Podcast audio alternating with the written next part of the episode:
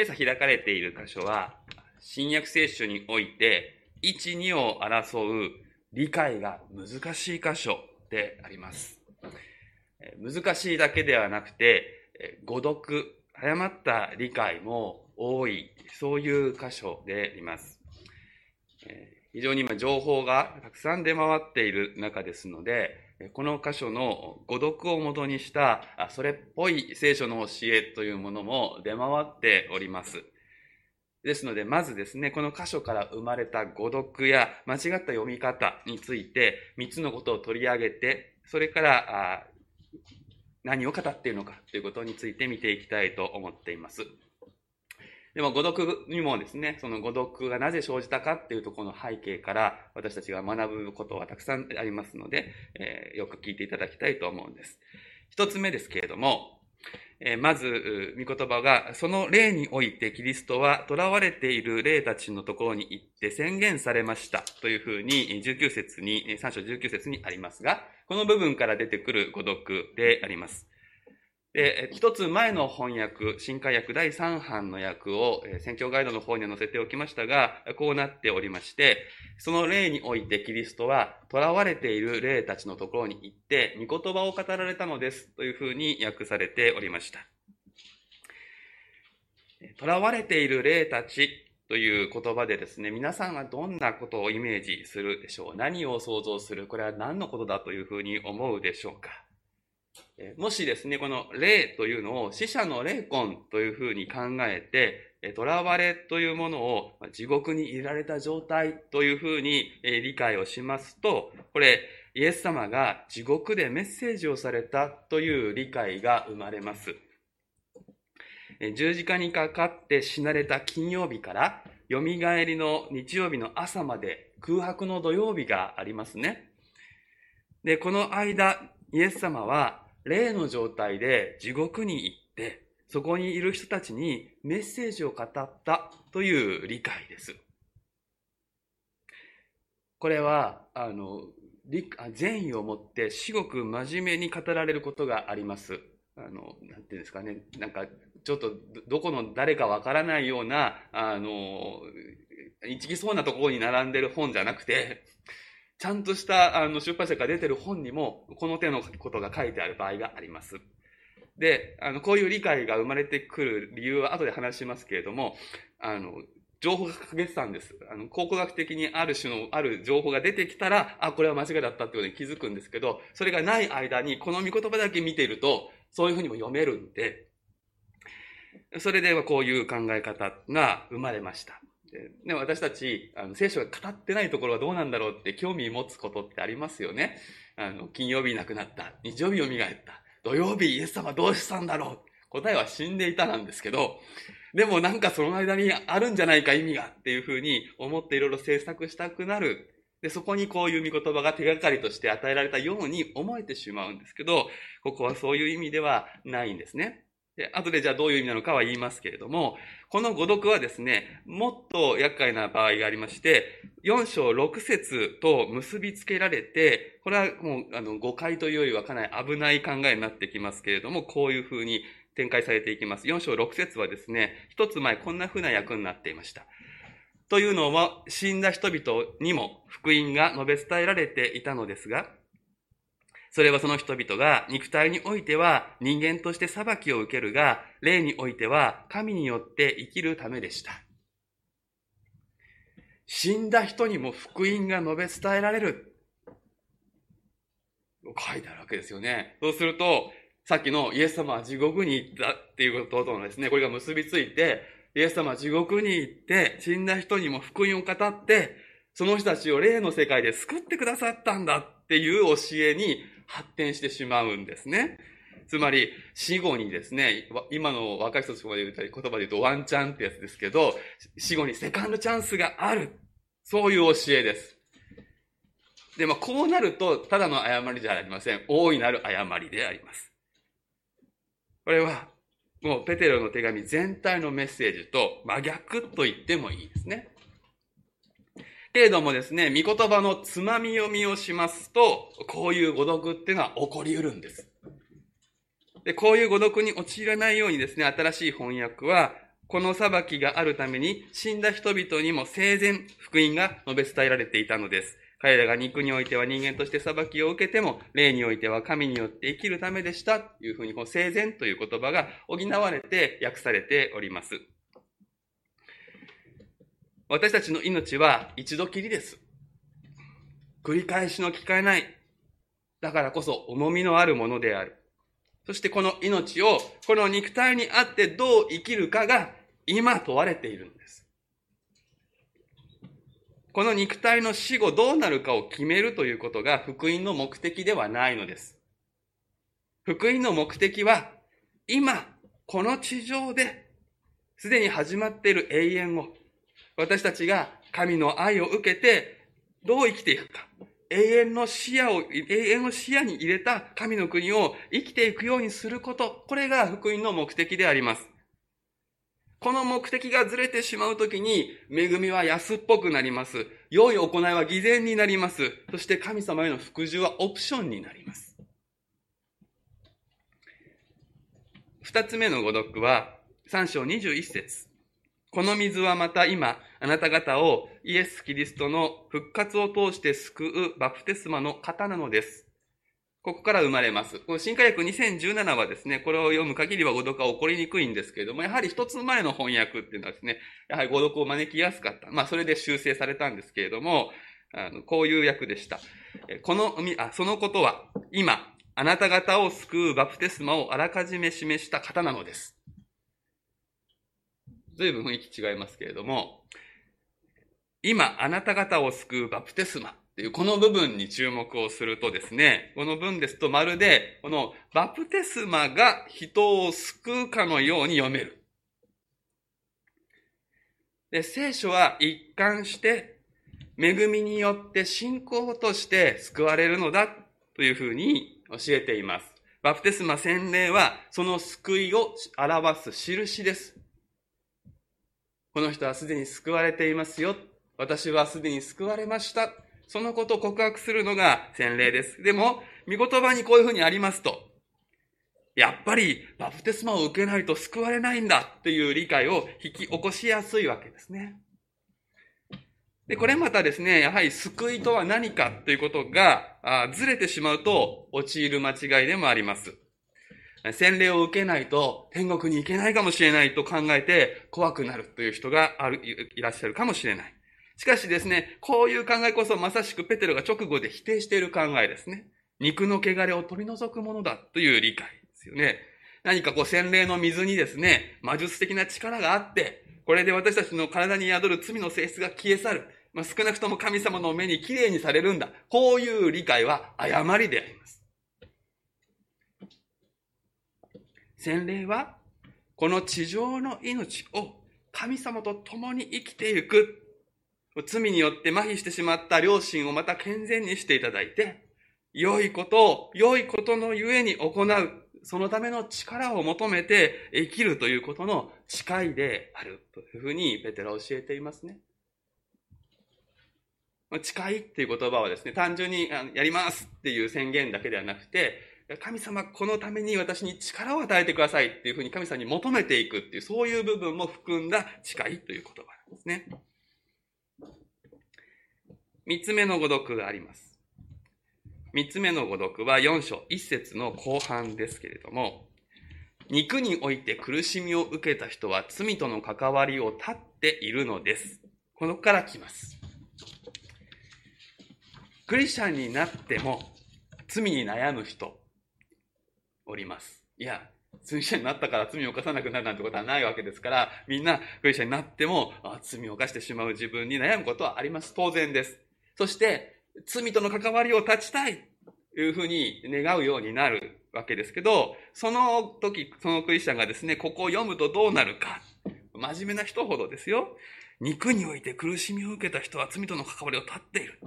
そうか。私には苦しみが足りないんだ。肉体に苦しみを受けさせればいいんだって、まあ、考えるかもしれません。いや、肉体の苦行によって罪を犯さない清さが得られる。ね、今これ聞きながら鼻で笑っている人たちもいるかもしれないけれども、でも真面目に実際にそういう教えで苦行を行うキリスト教という名のついた集団はあるんですね。まあ、日本では多分ほとんどないですけども、海外に行くとあります。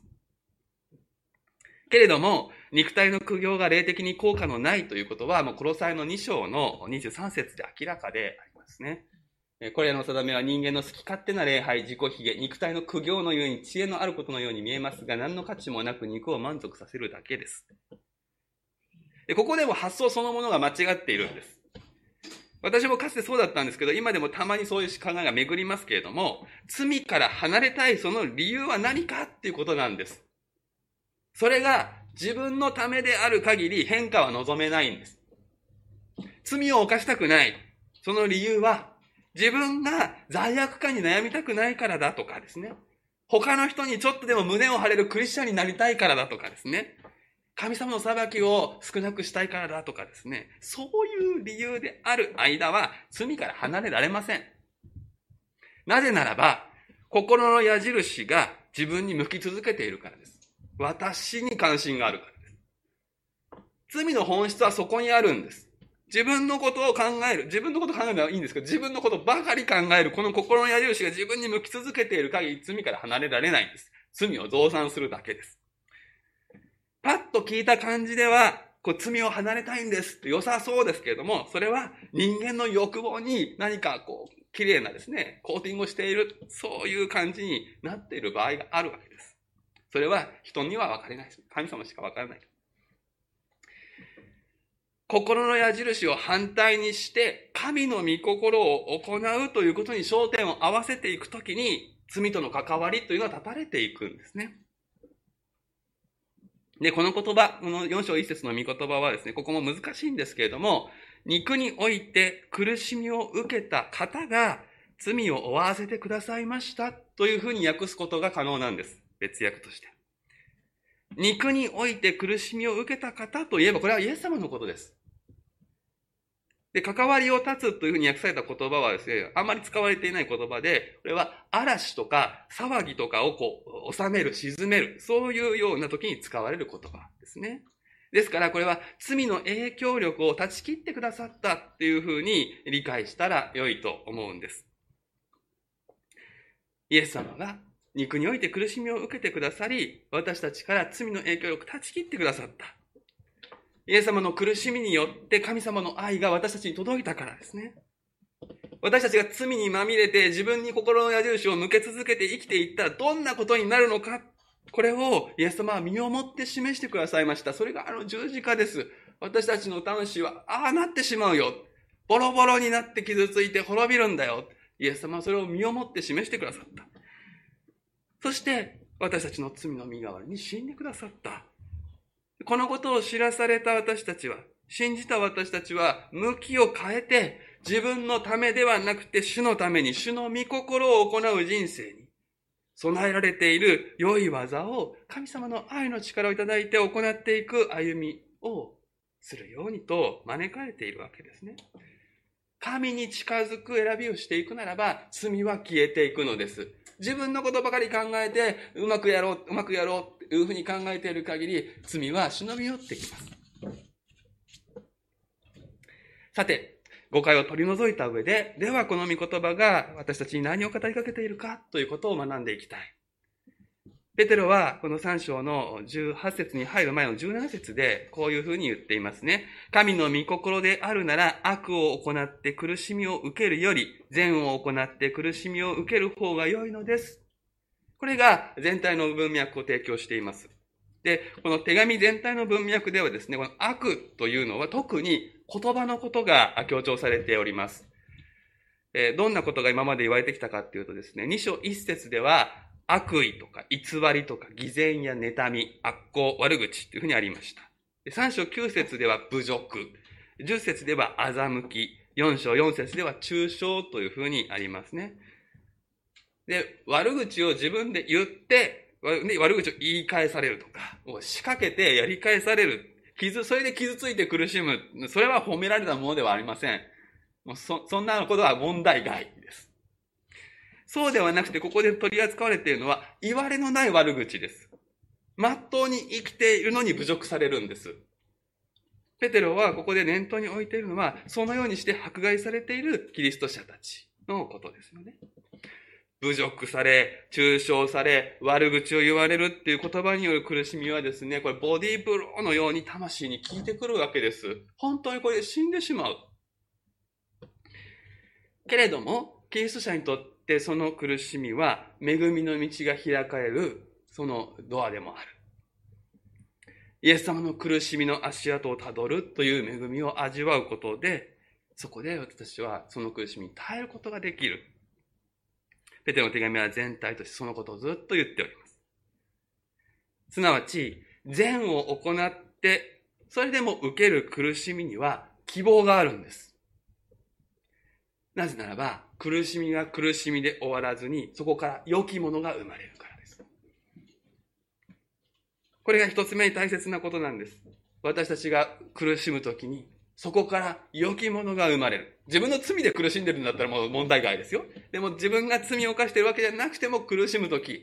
そこには良いものが生まれる。そのことを私たちは知ることが必要です。そしてその絶対的な保証としてペテロが繰り返すのがイエス様の苦しみ十字架の苦しみ。これは呪いの苦しみです。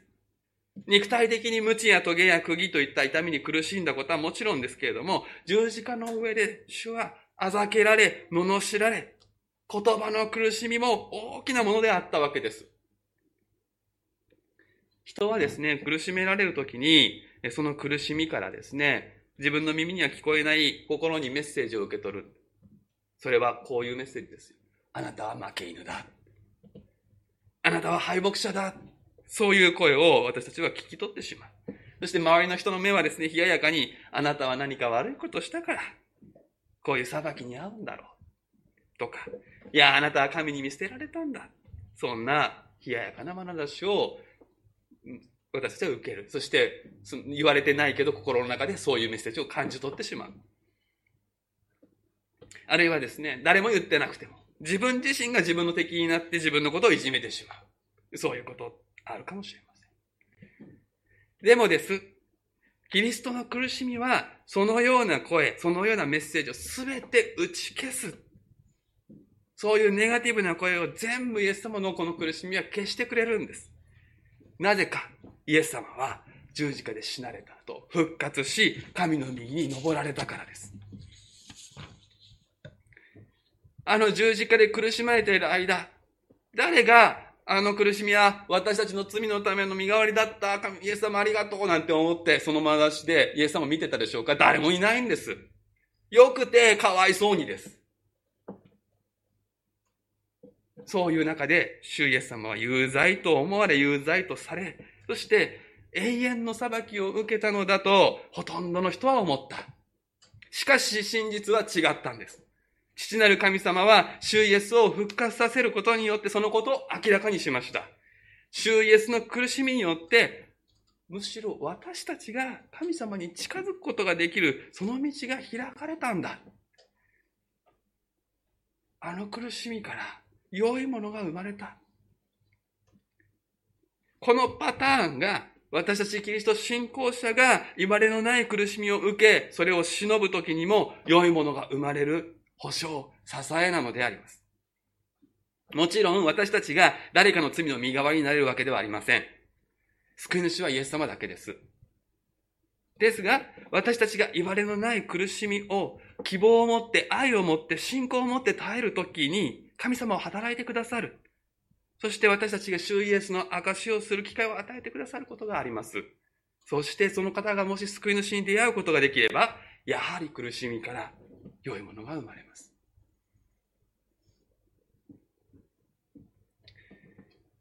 では先ほどの誤解を招く、その例においてキリストは囚われている霊たちのところに行って宣言されました。これは一体何を言おうとしてるんでしょうかまず、この囚われている霊たち、これは悪霊のことであります。死んだ人間のことではありません。で、なぜそれを言い切れるかというとですね、この御言葉が語られる背景にはですね、当時、このペテロの手紙を読む人たちがあ見聞きし知っていたノアの箱舟にまつわる伝説があるんですね。で、先ほども言いましたけど、この伝説が、あの、文書として発見されるようになったのは、ここ最近なのです。で、それとこのペテロの手紙を読み合わせて比べてみると、ああ、ペテロはこの言葉をここで使ってるんだっていうのは分かるようになったのは最近なんです。だから、ちょっと前の前の、だの、あの、牧師さんとか、神学者が書いた文章は、その部分が欠落してますので、それで誤読が起こったわけです。ノアの箱舟にまつわる伝説っていうですね、こうまあ、ノアの箱舟って聖書の中に割とインパクトがある。だから、教会に来たことがない人でも、なんか大洪水の話は知ってたりしますよね。で、それもやっぱり昔も同じで、この当時のローマ世界でも広く知られてた。で、その一つの証拠にですね、これ非常に面白いんですけど、ローマで発行された貨幣、コインですね、そこにノアの箱舟が刻印されているものがあるんですね。これは見つかっています。これも最近の発見なんですけども、表はローマ皇帝の顔が書かれて、裏は箱舟が書いてある。こういうですね、コインが見つかっているぐらいなんです。それほどセキュラーに、一般の人たちに、ノアの箱舟の話は伝わってる。でも、聖書が伝わってるわけじゃないので、いろんな伝説がそれとくっついていたわけですよね。で、ユダヤ人っていうのはですね、やっぱり、あの、聖書に書いてないところ気になったみたいでですね、書いてないところを補う話をいろいろ作ったんです。で、その中にこういうものがあります。ノアの箱舟のですね、話を補う伝説ですけど、大洪水をもたらした原因は、堕落した天使が人間の女性との間に子供を作り、その子供が巨人となり、さらに巨人が死んで、その巨人の死体から悪霊が生まれてきた。そのことを神様が怒って、大洪水を起こしたんだ。神様はこの悪霊が活動することを許さずに、あの悪霊を宿す者を大洪水によって滅ぼして、一万年の牢獄に、苦しみのうちに閉じ込めたんだ。こういう話が知られていたわけですね。こういう話って字幕を引くじゃないですか。ね、なんか、それでいろいろ広がってたわけですよ。で、ペテロはこういう伝説を背景として、この伝説が正しいか正しくないかっていうところに分け入るつもりはない。その真理をうんぬんするんじゃなくて、主イエスの復活は神様の正しい裁きが存在する。そのことを明らかにするメッセージだ。その役割を果たしたんだってことは言いたいんです。つまり、ひどく悪い例、伝説の中で、こう、囚われているあの例も、イエス様も同じように苦しんで滅ぼされたままなのであれば、結局この世でうまくやれる人が勝ちであって、何が正しいか正しくないかに悩むことは馬鹿らしいってことになる。でもそうじゃないってことです。捕まらなければ何してもいいとか、見つからないようにうまくやって甘い汁を据えた人が勝ちだとか、そういうことではないんだ。苦しみや死や地上から取り去られるようなこう上辺だけ見れば同じ状況でもちゃんと区別されて、天に上げられる方とそうではないものを裁き主が区別するんだ。そのことが、主イエスの復活において明確なメッセージとして宣言されたのだ。ということですね。つまり、死ねばみんな同じところに行くということではないよ。19節の宣言というのは、このように理解すべきであります。この行くっていう動詞がありますのでね、なんかキリストが地獄に行ったというこう俗説が生まれやすいわけですけれども、この18節の方ではあなた方を神に導くっていうふうに言われてますけど、この時に、この導くっていう動詞は文字通り神の世界に誰かをですね、こう神隠しに連れてったわけじゃないですよね。私たちそこは文字通り読まないわけです。でも行くっていう後半になるとなんか言ったように読んじゃうんですけれども、そう読む必要はありません。行くとあるからといって場所の移動を意味する必要性はない。十字架と復活が私たち人間に対しては神に導かれていく救いの道を示すものとなり、悪霊に対しては正しい裁きを宣言するものになったということです。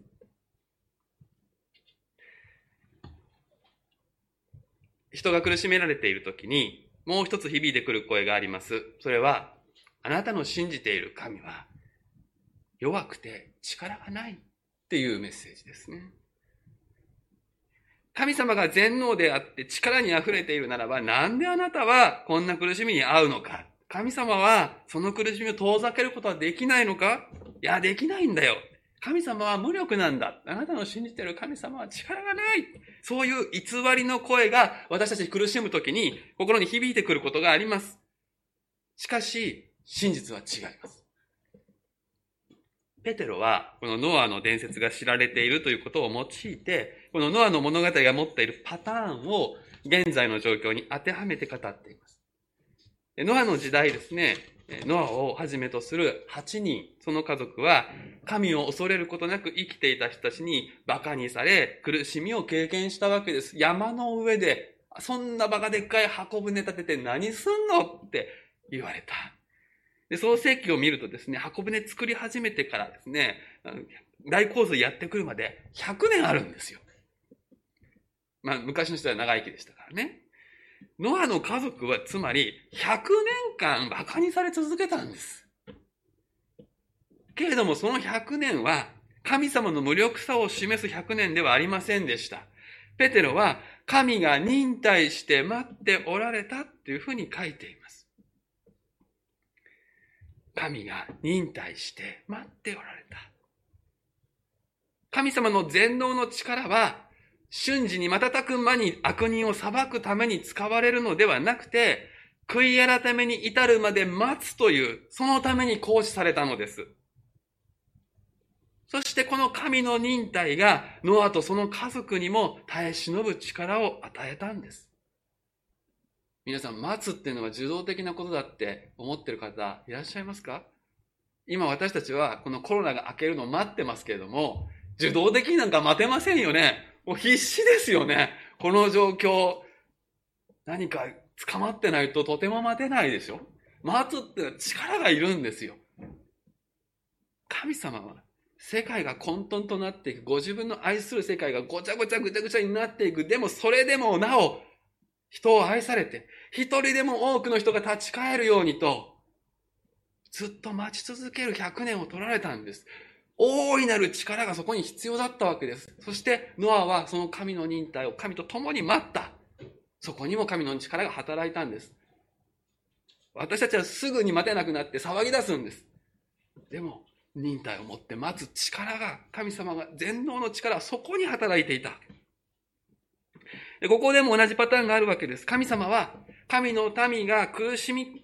そこから救い出すんじゃなくてですね、苦しみの中で耐える力を与えて、そしてその姿を通して一人でも多くの人に救いを届けようとしているんです。ノアの時代はですね、残念ながら一人も増えなかったんです。でも今はそうではありません。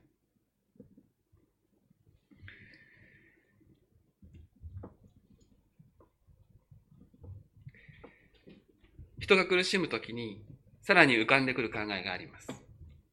それは、苦しみをもたらす存在がすべて神様から直接送られてくる。そういう惑わしです。まあ、例えば今で言うと、コロナウイルスは神様が私たちに送ってきたんだっていうようなことを、やっぱりこれも至極真面目に聖書から言う人がいます。これは惑わしです。神様が全てのことを支配しておられるんだから、この苦しみも神様が直接意図されたことなんだ。こういう考え。これは一見すると正しそうですけれども、これ不完全なのであります。これでは、神様が悪を働いていることになりかねません。22節をご覧ください。イエス・キリストは天に昇り、神の右におられます。見つかいたちも、諸々の権威と権力もこの方に服従しているとありますね。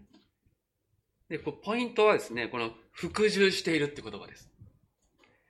これは、これまでペテロの手紙で数回かけて学んできたときに、私たちが従うっていうふうに言われていた、あの言葉なんですよ。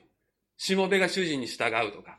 当時の女性たち、妻たちが夫に従うって言われた時に使われた従うと同じ言葉が、ここで服従しているというふうに訳されています。思い出してください。あの従うは絶対服従じゃなかったはずです。立場を踏み越えないっていう意味での従うだった。という言葉です。ここでそれが立場逆転されて使われているわけですけれども、これ、見つかりたちとか諸々の権威と権力っていうふうに挙げられているのは、これはですね、霊的な存在を総括して言っているわけですけれども、これ必ずしも良い見つかりのことを言っているとも限りません。良い権力、良い権威のことだけではありません。いろんな、もう、あの善悪は混ざり込んでいます。そういう霊的な力がこの世界に働いているわけですけれども、でも、彼らに任されている役割があって、その範囲内で、それらのものには裁量権、つまり自由が与えられているわけですね。で、イエス様はこのような霊的力を持つ存在が、その裁量権を踏み越えないようにするという意味で力を行使し、その意味で収めておられるんです。言い換えるならば、悪の原因は神様ではありません。自由の逸脱が悪を生み出すんです。神様は、その中で悪が程度を超えてしまわないように制御しておられるということなんです。このことはもちろん神様のご主権に関わることで、私たちにどうこういう権利はありません。けれども、私たちに愛とともに自由が与えられ、自由の裏返しに責任が与えられているように、霊的な存在にも自由と責任があり、神様はその複雑な組み合わせを用いて世界を導いておられるんです。これが神様の摂理です。悪を一瞬で消してしまえば、やり直す余地がなくなってしまいます。でも悪をそのままにしておけば、正義が消えてなくなります。この緊張関係の中で、神様は御心によって最善を今日も働いておられるんです。そして、その中で、主イエスの十字架と復活が要なんです。神様に望みを置いて、まっとうに生きても、苦しいことばかりという人生を生きる場合があります。神様の飯によって。しかしです、それが、その人に対する神の御心であるならば、たとえ人の目には不幸に思えても、その人としては、神の豊かな恵みを味わって生きることができます。十字架と復活があるからです。この地上で全てが完結するわけではなくて、来たるべき復活によって正義が果たされるからです。ですから私たちは、4章1節のこの御言葉をしっかりと胸に響かせたいと思うのです。キリストは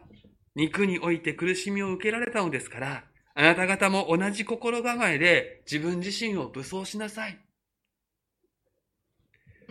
歪んだ世界でまっすぐに生きようと思えば苦しむことは必然です。苦しみを避けたければ世の流れに迎合すればいいんです。一緒に悪口を言い、一緒に欲望を追求すれば仲間外れになることもないでしょう。しかし、それでは自分の魂だけでなく、あなたを通して主が明かしされ、救われるはずの人の魂まで滅びに任せることになります。神のくださった飯を永遠の命の意味を無駄にしてしまうことになる。今の一時の快適さ、気楽さに身を委ねるのではなくて、永遠を思いたい。永遠を思いましょう。苦しみを想定して、そして苦しみが来た時にはいつでもキリストを心の中で主とし、あなたが主です。あなたが私の模範です。私はあなたに従いますと、毎度、毎度確認をして、あなたは聖なる方であると、心の中で主を崇めつつ生きていく。この習慣を持って、私たちの清い心を守っていこうではありませんか。苦しみを想定しましょう。キリストをいつも心の中で主とし、聖なる方とする。これは習慣づけなければいけません。苦しむときに心の中で、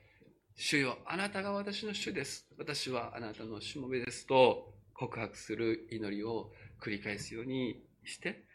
苦しみに備えていきたい。キリストは肉において苦しみを受けられたのですから、あなた方も同じ心構えで自分自身を嘘をしなさい。お祈りをしましょう。愛する神様、この世界は歪んでおり、傷んでおり、そこでまっすぐに生きようと思えば、言われない悪口を言われ、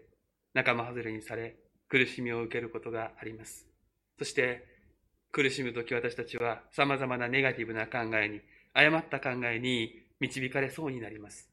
しかし、主イエス様あなたの十字架と復活が、その全てを消し去り、真理を教えてくださいます。神様の忍耐を教えてくださいます。神様の正しい裁きを教えてくださいます。神様の愛を教えてくださいます。私たちにもあなたは従うようにと招かれます。私たちの自由をあなたは保証してくださっている上で、なおついてきなさいと、なお従いなさいと招かれます。どうか私たちをあなたの道に導いてください。どうか私たちがこの地上で神の民として神の愛を表して生きていくことができるようにさせてください。そのためにこそ私たちは召されました。苦しいかもしれないけれどもそこで神の力と恵みを経験することができるようにしてください。イエス・キリストの皆で祈ります。アーメン。